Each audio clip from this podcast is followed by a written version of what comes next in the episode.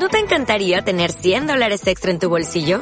Haz que un experto bilingüe de TurboTax declare tus impuestos para el 31 de marzo y obtén 100 dólares de vuelta al instante. Porque no importa cuáles hayan sido tus logros del año pasado, TurboTax hace que cuenten. Obtén 100 dólares de vuelta y tus impuestos con 100% de precisión. Solo con Intuit TurboTax. Debes declarar para el 31 de marzo. Crédito solo aplicable al costo de la presentación federal con TurboTax Full Service. Oferta sujeta a cambios o cancelación en cualquier momento. El mensaje de hoy se llama Dura es esta palabra. Eso salió de la boca de Jesús. Dura es esta palabra. Y en verdad hemos visto cómo en estos casi cuatro meses la palabra ha sido dura. Para mí ha sido muy dura. A mí me ha confrontado mucho. Porque a mí me ha sido muy difícil ver cómo ese Pedro, que el mundo lo tiene eh, como el super Pedro, el super apóstol, cómo ese Pedro tuvo que ser tratado de una forma muy dura por Jesús. Y aún así no dio la talla que Jesús quiso que diera. Pero aún así el Señor lo usó de una forma tremenda. Porque ahí tenemos sus cartas, tenemos su obra. Pero vemos cómo a partir del capítulo 13 de hecho, Pedro desaparece. ¿Por qué desaparece del libro de eso de los apóstoles, del libro de la historia de la iglesia? Porque no cumplió el llamado que el Señor tenía para él al 100%. Y el Señor tuvo que levantar a Pablo apóstol de los gentiles. Hay un texto en Juan 6:60 que dice, al oírla muchos de los discípulos dijeron, dura es esta palabra. La palabra del Señor creéis que a veces dura. ¿Creéis que es dura a veces la palabra? ¿Qué crees? ¿Que es dura o que no? ¿Os habéis encontrado alguna vez con una palabra dura del Señor en vuestra vida? ¿Sabéis quién se encontró con la misma palabra dura, la misma traducción en griego, Pablo. Cuando dice el Señor, Pablo, ¿vale? ¿Qué más? No. Duro te es dar coces contra el aguijón. La palabra dura está en esa frase, es la misma palabra. ¿Qué significa? No es que no la entienda. A ver, cuando decimos que la palabra del Señor es dura, muchos dicen, es que no la entiendo. No, eso no es dura. Dura es que Pablo la entendía porque seguramente el Señor, mientras que leía las escrituras, se la habría revelado un montón de veces, hasta que por eso le digo, Pablo, duro te es dar coces, estás entendiendo y no quiere obedecerme. Por eso el Señor se le presenta camino de Damasco y le dice, hasta aquí llegaste. Eso es una palabra dura. Por eso esta gente, estos discípulos del Evangelio de Juan capítulo 60, dicen, reduce un poco, marco la imagen, que está un poquito Dice, al oír la mucha de su discípulo, discípulo, ¿eh? Discípulo. Discípulo es el que sigue al maestro, el que ya lleva un tiempo con él. Dice, dura es esta palabra. El diccionario Strong dice que la palabra dura, la traducción aquí es rigurosa y severa. El otro día leí un comentario en el Facebook de un hermano que decía, que en la iglesia no se predica palabra dura, no se predica sobre el pecado. Lo decía él, y muchos aportaban y decían que sí, que es verdad. Que sí, que es verdad. Palabras duras es predicar contra el pecado. Palabras duras es dar enseñanza que transforme tu vida. Palabras duras es mostrar el Evangelio tal como es. No cambiar las palabras para que suene mejor, no. Tal como Jesús lo dijo. Porque el Señor usó palabras duras. ¿Por qué no usamos nosotros palabras duras? ¿Por miedo que la gente se vaya? Se le fueron. Versículo 66. Fórmelo, por favor.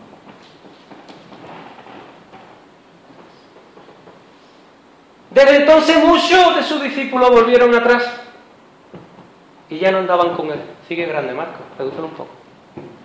Es decir, el Señor usaba palabras duras y dice que muchos de sus discípulos se quedaron atrás.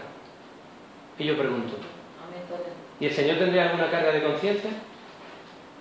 ¿Creéis que el Señor tendría alguna carga de conciencia? ¿O el Señor ya daba por eso que esto ocurrir? Daba por eso que no todo el mundo está preparado.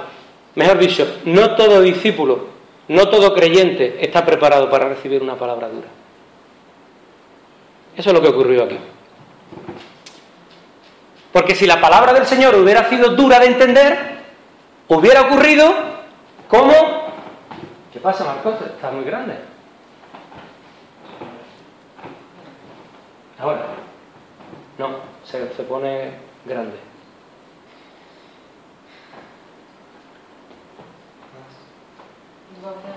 Es que no es ahí.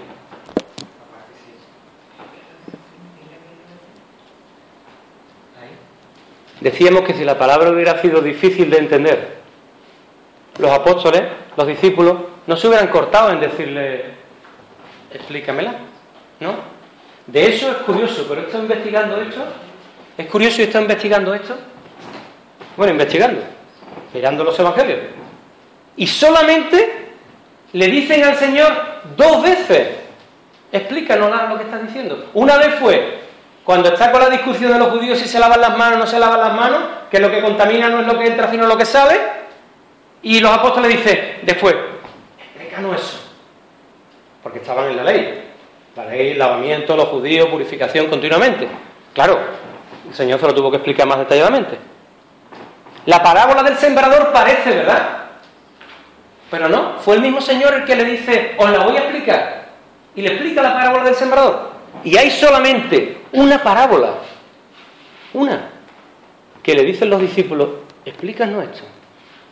Está en el mismo capítulo que la del sembrador. Está el sembrador, está su explicación y luego viene esta parábola. Dura esta palabra, dice el Señor.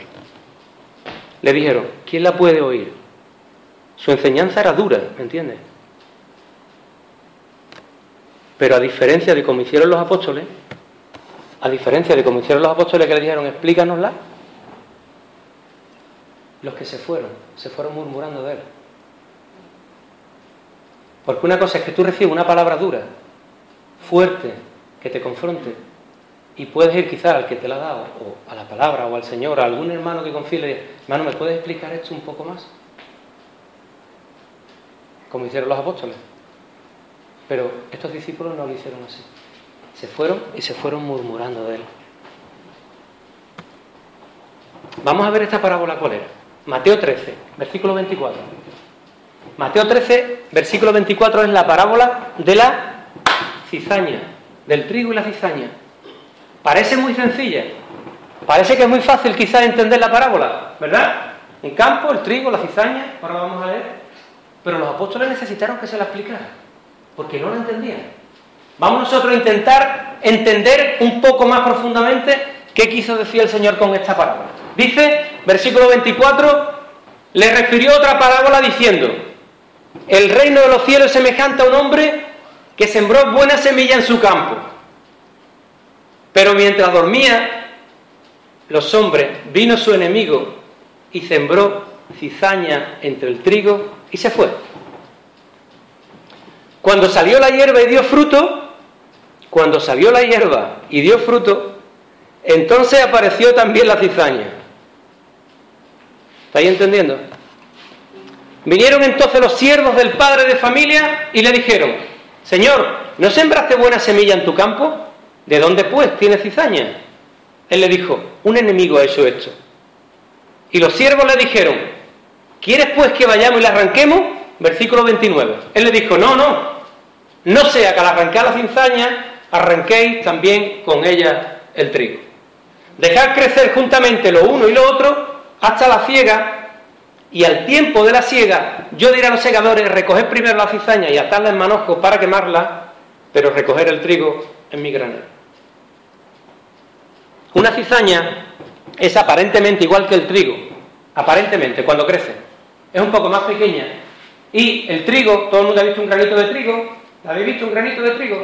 Así ovaladito, color marroncito, así como la madera nuestra. Pues la cizaña es más pequeña y negra. El grano es negro. Entonces, ¿qué hacían en esa época o cualquier época donde aparece cizaña en un campo? Pues más o menos la parábola que hizo el señor de la red. Coge una red para cernir, lo muelen todo, ¿entendéis? Sacan los granos y ahora buscan una red que tenga el agujero un poquito eh, grandecito y al cernir cae la cizaña y no cae el trigo. Y el trigo se queda. Eso sigue haciendo el Señor hoy todavía. ¿eh? Sigue haciéndolo. Mirad, el Señor da esta parábola con un sentido. Y el Señor está diciendo, ni la predicación más pura, ni la fe. Apaga la luz, Marco. Pues si no la vuelve va a tener que poner de pie. Apágala, apaga las luces de aquí. Apágala de qué lado. No, la de atrás no. Las de atrás. El Señor dice, ni la predicación más pura que puede haber, al revés. A ver si nos centramos. Venga, vamos a centrarnos ya. ¿eh? El que tenga sueño, aquí una columna que le dé dos vueltas.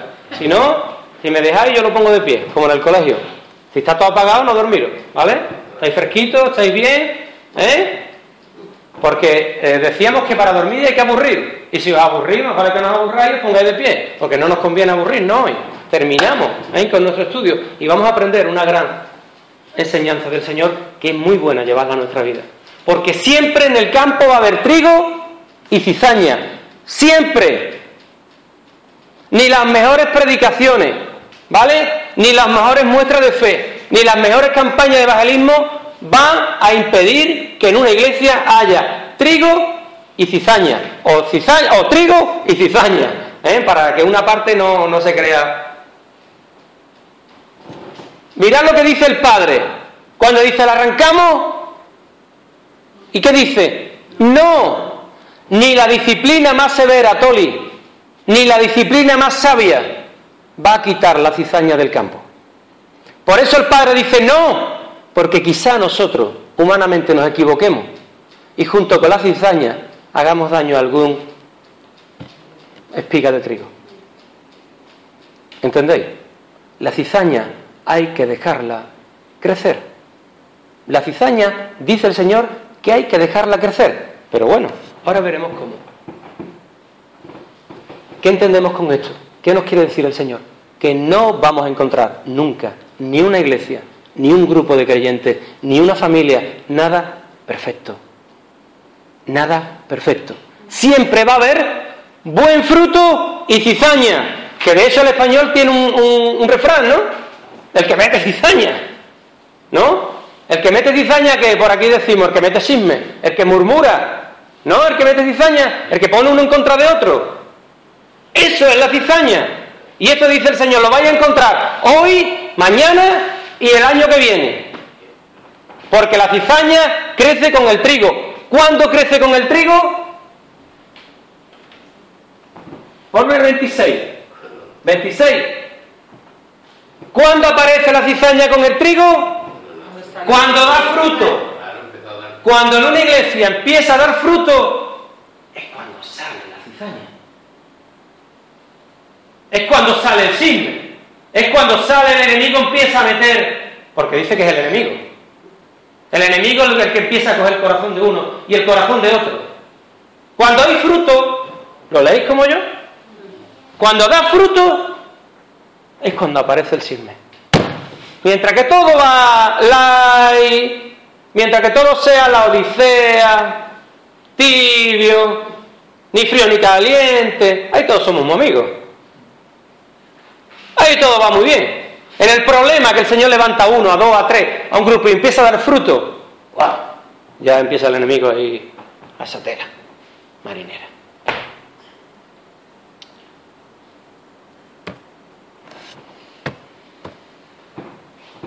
Si vemos en la palabra, vemos que aparecen tres figuras. Aparece el padre, padre de familia, que es el dueño del campo, aparecen los siervos y aparecen los segadores. El que siembra, el siervo, no es lo mismo que el que ciega. ¿Veis la diferencia? Dice, baja, 25. Mientras dormían los hombres, sembró cizaña al enemigo, sube, salió la tierra, sube, 27, 27. Vinieron entonces los siervos del padre de familia y le dijeron, ¿vale? Y le dice el padre de familia al final, el último, pasa, pasa, ahí, el 30, dice, dejadla crecer y ya le diré a mis segadores que recojan uno en un lado y otro en otro. ¿Veis la diferencia? ¿Qué somos nosotros? ¿Siervos o segadores? ¿Qué creéis que somos? Estos siervos sembraron el campo. ¿Lo sembraron o no lo sembraron? ¿Quién lo sembró? ¿El segador o el siervo? ¿Quién lo sembró? ¿El padre de familia, el siervo o el segador? ¿Quién sembró el campo? ¿Quién sembró la semilla? ¿Pero qué dice que hicieron después de sembrar? Ponme el versículo 25 o 24. 25. Dice que hicieron después de sembrar. Ah, que me está la semilla. ¿Qué hicieron bien después de sembrar? Se durmieron. No, no es normal. En la hora del Señor no te puedes dormir. El Señor está hablando espiritualmente. Si tú siembras un campo, no te puedes dormir. Si tú siembras semillas en la gente, si tú expandes el Evangelio, no te puedes dormir. Porque el enemigo, para matar, robar y destruir, y si no puede matar, robar y destruir, mete cizaña. Para que sea tu hermano mismo o, el amigo tuyo que está a tu lado el que haga la función del enemigo. Dice que se durmieron. ¿Cuál es la clave aquí? Ellos no regaron la semilla. La semilla, una vez plantada, tiene que ser regada. ¿Cómo se riega una semilla? Lo hemos dicho hasta la saciedad en cuatro meses en ADN. Levantándote de madrugada, como se levantan los sembradores. Como mi abuelo me llamaba a mí antes de amanecer, levántate que vamos a trabajar en el campo. Que vamos a regar, que vamos a quitar, que vamos a plantar. ¿Cómo se riega un campo? Por la mañana temprano orando y cubriendo la semilla con oración. Eso es lo que no hicieron ellos.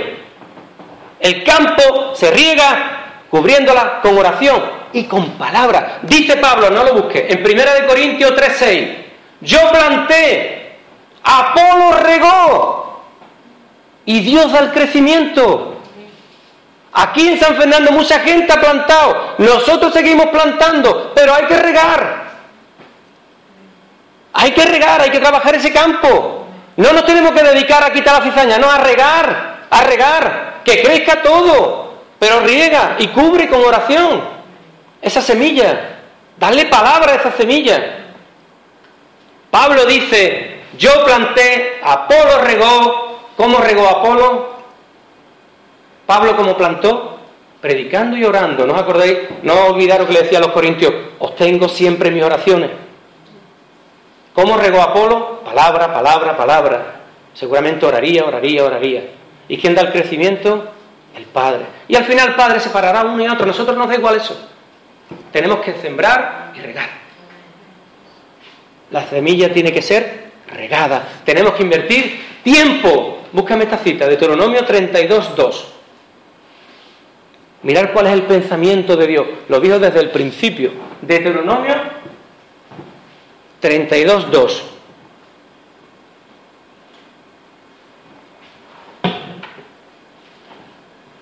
Dice, goteará como la lluvia. ¿Y qué? Goteará como la lluvia mi enseñanza. ¿A qué le está goteando?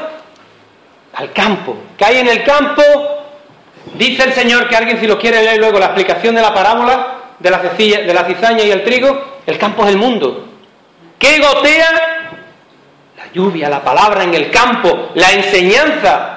Dice, destilará como rocío mi razonamiento, como la llovizna sobre la grama y como las gotas sobre la hierba. Eso es lo que hay que hacer con el campo, regar y regar. Y donde se siembre hay que orar. Para que no nos durmamos, para que el enemigo no venga y por lo menos que le cueste más trabajo plantar la cizaña. Porque mientras que uno está, oye, mientras que uno está plantando y regando, no tiene tiempo para mirarse la cara. No tiene tiempo para dormirse. No tiene tiempo ni, ni para que el enemigo lo use y te dé un saquito de cizaña y tú la ese. No, porque yo estoy plantando y regando.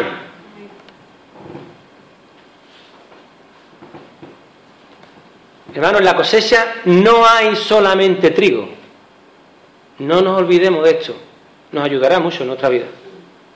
Toli te ayudará mucho a entender esto, igual que a mí. La cizaña es la murmuración. El refrán español no lo dice. El que mete cizaña es el chisme, es la crítica, es la murmuración. Y esto viene cuando hay desacuerdo. Cuando una espiga que parece igual que yo da fruto, viene el enemigo y hace, venga, dale caña. Chisme, murmuración, cizaña. Eso hace, eso dice la parábola. Eso dice Margarita Bura allí, cómo destruir una iglesia. Allí está, el que no lo haya leído, lo hemos leído dos veces aquí en ADN. Allí está pinchado. ¿Cómo destruir una iglesia? El principal arma es la murmuración. ¿Quieres destruir tu iglesia? Planta cizaña. Plántala y no riegue. No te preocupes de las cuatro o cinco espigas que queden. Verá dónde va la iglesia. Debemos dejar que crezcan las dos cosas en el campo. Parece algo ilógico, parece irrazonable, pero el Señor así lo dice. No nos podemos empeñar en estar buscando la cizaña, porque mientras que estoy buscando la cizaña, estoy descuidando el trigo. Tengo que preocuparme de regar principalmente el trigo, porque si yo me preocupo de la cizaña, quizá haga daño alguna espiga de trigo. Porque yo no soy, no, te, no soy Dios para saber en justicia y para saber juzgar el comportamiento de uno y de otro. Quizá me equivoque. Quizá crea que es cizaña cuando es trigo, o al revés. Por eso hay que regar a ambos y dejar que crezca y dejar que sea el Señor el que vaya amarrando el manojo y que los vaya quitando. El problema de nuestros amigos los siervos es que se durmieron. Y el dormirse no solamente facilita al enemigo que se meta. Mirad lo que ocurre cuando se duerme. Ponme Mateo 13, versículo 27 y 28. Mirad qué ocurre cuando nos dormimos. Algunos dicen, bueno, es que me dormí un rato. Es que, mira, me he despreocupado un tiempecillo de mi servicio, me he despreocupado de lo que yo tenía que hacer, me he despreocupado, me he dormido. El enemigo te ha cogido la vez, las zorras que dice Cantares se cuelan, pero es que hay algo más. Versículo 27 dice, vinieron entonces los siervos del padre de familia mirar atentamente y le dijeron, Señor, ¿no sembraste buena semilla en tu campo? ¿De dónde pues tiene cizaña? Mirar ahora un poquito detrás de estas letras. Mirar ahí. ¿Qué había ocurrido con el trigo? Había empezado a dar fruto, es decir, que se veía perfectamente la espiga de trigo ya. Ellos se habían dormido. ¿Sabéis qué le ocurre a una persona dormida en el Señor que ni ora ni está en la palabra? ¿Sabéis lo que le ocurre? ¿Qué le ocurrió a ellos? ¿Ellos qué vieron en el campo? ¿Qué vieron ellos en el campo? ¿Sus ojos qué vieron? No, no, no, ahí no dice que vieron los frutos. Dice no sembraste. ¿De dónde pues tiene cizaña? ¿Qué vieron sus ojos? La cizaña. ¿Y por qué no vieron el trigo? Estaban dormidos. Y una persona dormida en Cristo, sus ojos ven lo malo. La cizaña nunca ve el buen fruto. Ellos estaban dormidos. Y en vez de decirle al padre de familia, mira, hay que ver que entre medio de ese hermoso trigal ha crecido unas espigas de cizaña. No, no. Es que la cizaña todavía está más chica. Y ellos vieron la cizaña. Eso dice ellos, ¿no? ¿Qué vieron ellos? Vieron la cizaña. Ellos no hablaron del trigo. Oye, que en el campo de trigo mucho fruto. ¿Por qué te fijas en eso?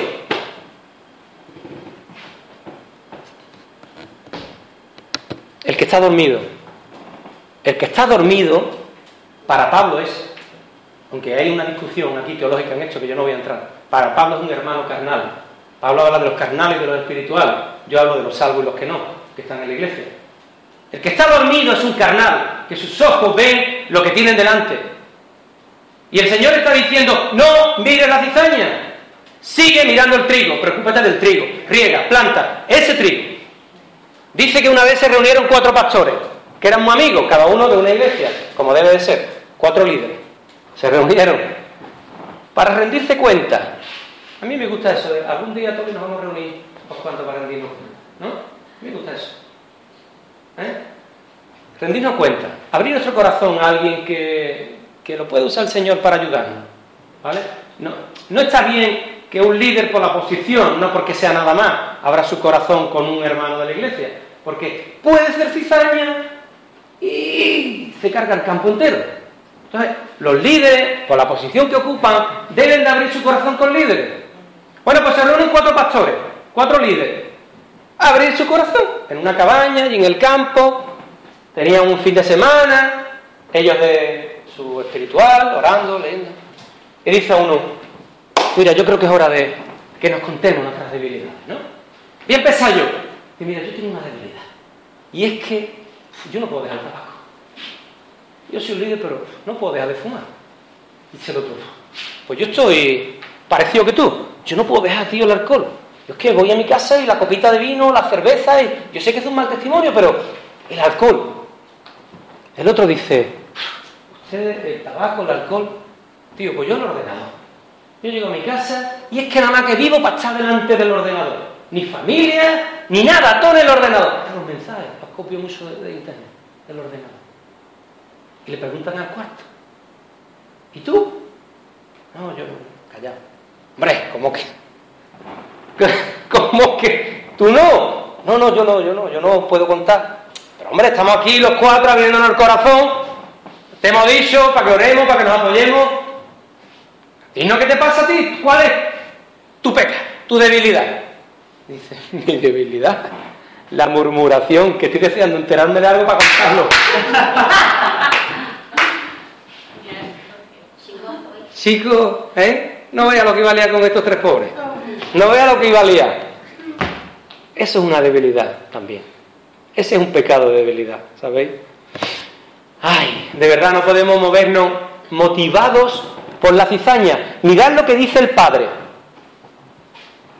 Versículo 28, el 29. Dice el Padre en el 30. Dejad que crezca.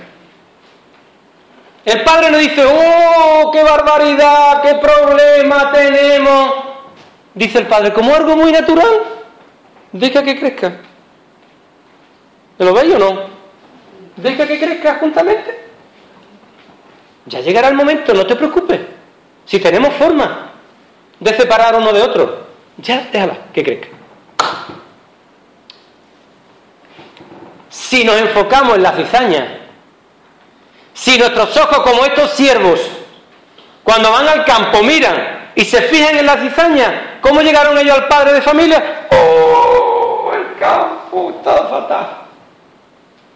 ¡Oh! Está fatal ¡Oh! Es fatal. No, fatal. Fatal. ¿Y qué hacen? ¿Sabéis cuál era? Una vez contó Jesús aquí que el enemigo, el diablo, tenía un, una ferretería de herramientas para hacer caer al hombre. Y tenía de todo tipo de herramientas, el enemigo. Usaba de todo. Y dice que como estaba farto de pané, pues se puso a venderlas. Se fue al mercadillo, el diablo, ¿eh? se puso a vender las herramientas. Todas casi nueve brillantes. Herramientas nuevas, esto, lo Uh, la gente loca. Pero había una que estaba todo gastada. Todo gastada. Y fue la última que le quedó ahí porque no las quería vender. Y uno que vino a comprarla dice, ¿qué? Esa está bien usada, ¿eh? pero esta es que le tengo yo un cariño especial, esta no la quiero vender. Bueno, y... No, no, no. Bueno, ¿cómo se llama? Esta es mi herramienta favorita. El desánimo. El desánimo. Cuando el desánimo entra en tu vida, en tu familia, en tu iglesia, eso se expande como la pólvora. Y la murmuración, si nos fijamos en la cizaña, solo vemos cizaña, ¿cómo llegaron los ciervos? ¡Oh, el campo! Y el padre de familia dijo, tranquilo, no te preocupes. Yo sé que eso iba a pasar, no te preocupes, vamos para adelante. Amén a eso. Faltaba un amén ya hoy, ¿no? Amén. Ay. Para el padre de familia lo importante es el trigo. Le daba igual que hubiera cizaña, mientras que hubiera buen trigo, para adelante. Vamos a seguir regando y vamos a seguir trabajando el campo. Para adelante. La cizaña, le dice el padre a ellos, yo me encargo. Toli, yo me encargo. Siempre vamos a contar con eso, con desánimo, con problemas, con gente que, ¿eh? Sisme, siempre va a haber eso, porque el hombre es así. Y dice Dios, no te preocupes, yo me encargo. Tú sigue para adelante, ¿vale?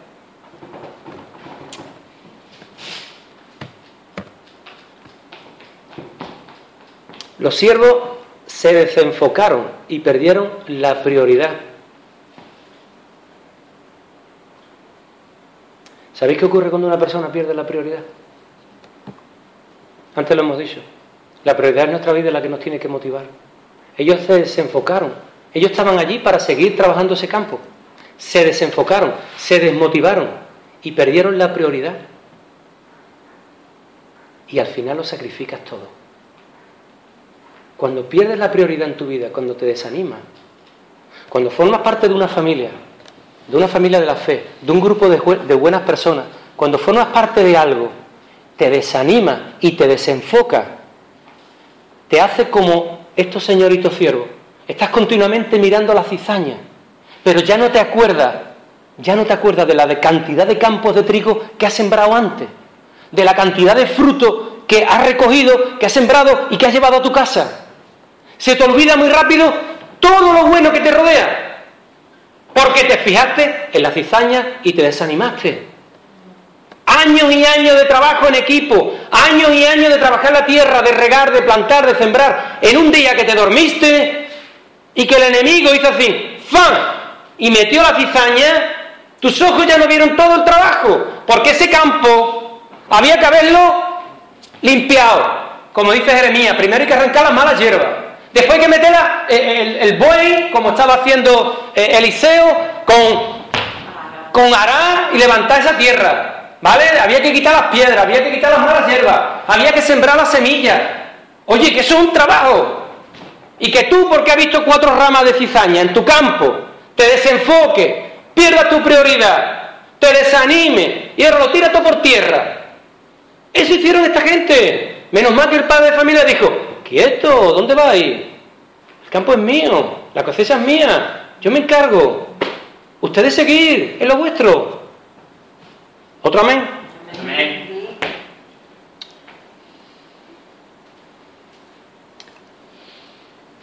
Hermano, para que seamos siervos, el Señor tiene que vernos aptos.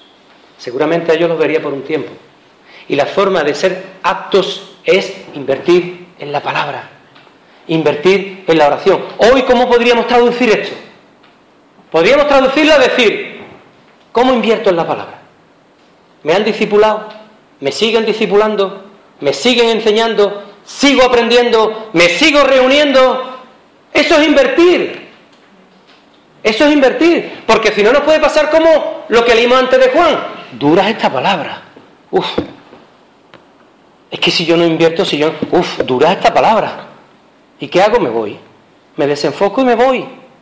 Y pierdo todo lo hermoso que el Señor ha traído y quiere traer a mi vida quizá por un mal gesto, porque no entendí bien o algo que predicaron, que enseñaron, quizá porque vi que alguien a lo mejor me dijo algo que no me gustó, no sé, me desenfoqué y me perdí.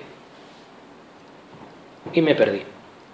Muchas personas han sacrificado años y años de iglesia, años y años sirviendo al Señor.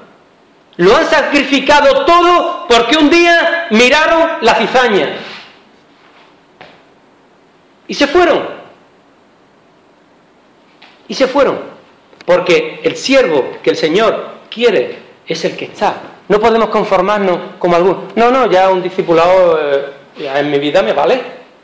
No, no, no, yo. No, no. Una vez el domingo y me vale. ¿Eso es un siervo apto para trabajar el campo de Dios? ¿Eso es un siervo de verdad? Decírmelo. En cualquier trabajo, aquí hay un médico y un aspirante a médico y otro aspirante a médico.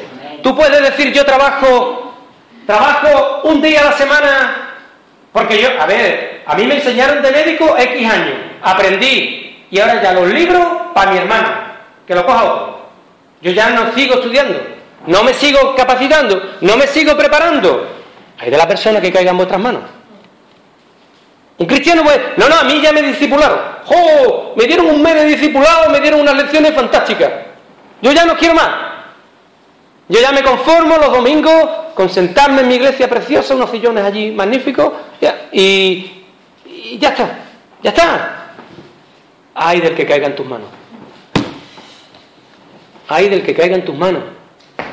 Así luego vemos las vidas de esas personas. Luego la vida de esa persona que ha dicho, no, ya a mí me discipularon, no, yo los domingos y cuando puedo. Luego vemos cuando hay fruto, cuando crece el trigo, y créate la cizaña, dices tú, wow, hay diferencia ahí, ¿eh? ¿Por qué hay diferencia? Porque este es un ciervo apto y este no. Esa ahí se ve la diferencia. vamos a terminar. Hermano, tenemos que valorar el trigo. ¿Sabéis que estos siervos no valoraron el trigo? Estos siervos adormecidos que se desenfocaron, no valoraron el trigo, no valoraron el fruto, no valoraron el trabajo que se había invertido en ese campo. Cuánto esfuerzo, cuántos años, cuánta enseñanza, cuánto hablado, cuánto aconsejado, cuánto trabajado, cuántos desvelos, cuántas noches, cuántas llamadas de teléfono. Todo eso durante tanto tiempo trabajando ese campo. Se desenfocaron un día. Quizá lo típico, ¿no? Porque el líder, el pastor, no me saludó hoy. Lo típico, ¿no? Vamos a poner ese ejemplo que es lo típico que la gente dice. Y ya me quedo en mi casa. Pero ¿y el campo? ¿Y la responsabilidad que Dios nos ha dado? ¿Y el fruto que está en nuestras manos que tenemos que velar por él? No, no, no, yo no. me quedo en mi casa. Me voy a otro lado. Como hizo Tito y el otro que no me acuerdo. Oye, que este es tu campo. ¿Qué te piensas? Que si no viste la talla aquí con este amo, este padre de familia, en otro campo la va si te va a dormir igual. Y va a venir el enemigo, te va a coger la puerta y va a hacer lo mismo, porque no cuidas la oración y la palabra, que es la forma de regar y estar velando. Dice el Señor, ¿no habéis podido velar conmigo un ratito? ¿No habéis podido velar? Le dijo. Velar no es que se mantuvieran allí, no, no, velar. Para no entrar en tentación, para que el enemigo nos coja la vez. Velar. Velar es estar atento, no solamente por la noche, estar atento las 24 horas del día. Velar, velando, que el enemigo no te coja la vez. Que no te desenfoque, que no ponga en tu vista delante una ramita de cizaña, oye, que tiene un campo ahí de trigo. No, pero mira la cizaña esa que está ahí. Ay. La gente que no valore el trigo nunca recogerá una cosecha. La gente que no valore el trigo nunca recogerá una cosecha. Es como vosotros. Si ustedes no valoráis la vida de las personas cuando trabajáis con ellas como médicos, nunca, nunca haréis lo que tenéis que hacer. Porque la sabiduría, vuestro conocimiento, os lo da el Señor para que lo uséis. Como médico y como algo más y estáis no solamente para curar, sino para llevar a la vida de la gente muchas cosas. Y eso se hace cuando te enfocas en lo que Dios te ha puesto. No puedes ser un buen médico si no estás enfocado en lo que tienes que hacer. No puedes estar como el, médico que a mí me operó la primera vez. No puede estar metiéndome la anestesia por vena entrando en quirófano y él hablando con el móvil y diciéndome, oye, ¿de qué te tenía que operar? Jolín. Así me operaron a mí la primera vez, así me dejaron. Él con una bata llena de lamparones o de, de, mancha, como aquí se dice, se acababa de divorciar, me dijeron de su mujer, estaba desenfocado y me operó a mí y me dejó la espalda linda. ¿Sabes? Imagináis la cena metiéndome la anestesista el líquido por vena para entrar en quirófano y el médico del cirujano, oye, ¿de qué te tengo que operar? ¿Qué pierna era la que te dolía? Jolly. Desenfocado. No podemos estar desenfocados. El trigo, la cosecha, es nuestro objetivo. Muchos han sembrado, muchos han recogido. La ley de la siembra y la cosecha sigue desde Noé, ¿os acordáis? El Señor se lo dijo a Noé, desde Noé. La ley de la, eh, la cementera, siembra, cosecha, siembra, cosecha. Dice el Señor, que así siembre, así cosecha. Así el fruto que siembre, así el fruto que recoge. Tenemos que sembrar buena semilla. El jueves hicimos una buena siembra a nuestro nivel. Hicimos una buena siembra. Hay que estar regándola a esa gente, orando. Desde ese día estoy orando por esas personas. Aunque no sé sus nombres, el Señor lo sabe. Orando por ellos. Y si el Señor me lo vuelve a poner en mi camino, le daré palabra de nuevo. Le seguiré regando. Así es como se cuida el trigo. Y así cuidamos nuestra vida. También. Porque ellos no velaron. Mirad, Dios nos llamó para dar testimonio, estemos o no estemos preparados. Él, en su citación, está dando testimonio allí en el cuartel. Yo sé que la todo, en, en la universidad, en el trabajo, en, en casa, en, en la tienda, en, todos. No hace falta estar preparado. La historia del endemoniado Gadareno. Llega el Señor allí, se encuentra un, un loco que rompía los grilletes, vivía en el cementerio, le tiraba piedra a la gente. Lo...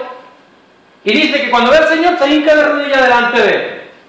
Y le dice el Señor, "Ea, se te acabó a ti toda la locura. Eh, ¿Tú qué tienes adentro? ¿Legión? Legión, decía que era, ¿no? A los cerdos eso, venga, todo. O a los, como dice por WhatsApp, a los, ¿cómo se llama cerdo por ahí? A los, a los chanchos, a los chanchos. A los chanchos le llaman por Sudamérica, a los cerdos. Venga, a los dos mil chanchos al acantilado y al agua. ¿Y qué hizo el Gada- el gadareno? El es demoniado. ¿Sabéis qué hizo? Señor, déjame ir contigo. Y le dice el Señor, no, no, todavía no. ¿Sabes lo primero que tienes que hacer? Ve a tu casa y da testimonio. Ve a tu casa y da testimonio. Eso nos llama el Señor a hacer. En todos los niveles, sea la más pequeña, como está aquí Rebeca, o el mayor como mi padre, en todos los niveles, sea el tiempo que llevemos en la iglesia, da igual. Todos hemos sido como el endemoniado Gada- Gadareno. Un día estábamos ahí endemoniados porque estábamos en el reino de las tinieblas y ahora estamos en el reino de la luz. Tenemos que dar testimonio a nuestro nivel. Ay. Mira lo que dice el Señor en Juan. Ponme el Evangelio de Juan capítulo 4. Y vamos a terminar con esto. Juan capítulo 4. Versículo 35. Algunos nos hemos criado en el campo. Algunos identificamos las épocas por los árboles, por las plantas, por la tierra, por el clima. Y sabemos lo que, o, ya quizás ya no me acuerdo, pero con mi abuelo, yo sabía que tenía que sembrar en cada tiempo. Sabía cómo tenía que sembrar y sabía qué tiempo era el que teníamos que recoger. Es decir, hay una ley. No podemos querer recoger lo que no hemos sembrado y lo que está creciendo. Dios tiene su tiempo, ¿os acordáis? El kairos de Dios. Nosotros vivimos en el cronos, que es el tiempo de muerte. Dice Pablo, el Señor os rescató de vuestro tiempo de muerte. Vivimos, el tiempo del hombre es el tiempo de muerte. ¿Por qué? Porque nuestro tiempo nos tiene trincado. Si conseguimos vivir en el tiempo de Dios, vivimos en vida, en libertad, porque el tiempo de Dios es hermoso, porque Dios hace todas las cosas a su tiempo. Y hay una ley que es que no puede recoger si no ha sembrado. Y para recoger tiene que esperar que el fruto vaya creciendo, vaya madurando. ¿Qué tenemos que hacer mientras? Velar, orar, regar, rocío, oración, por la mañana temprano, como hacía Jesús. Los gente, la gente de campo, ¿conoces? Se levanta temprano.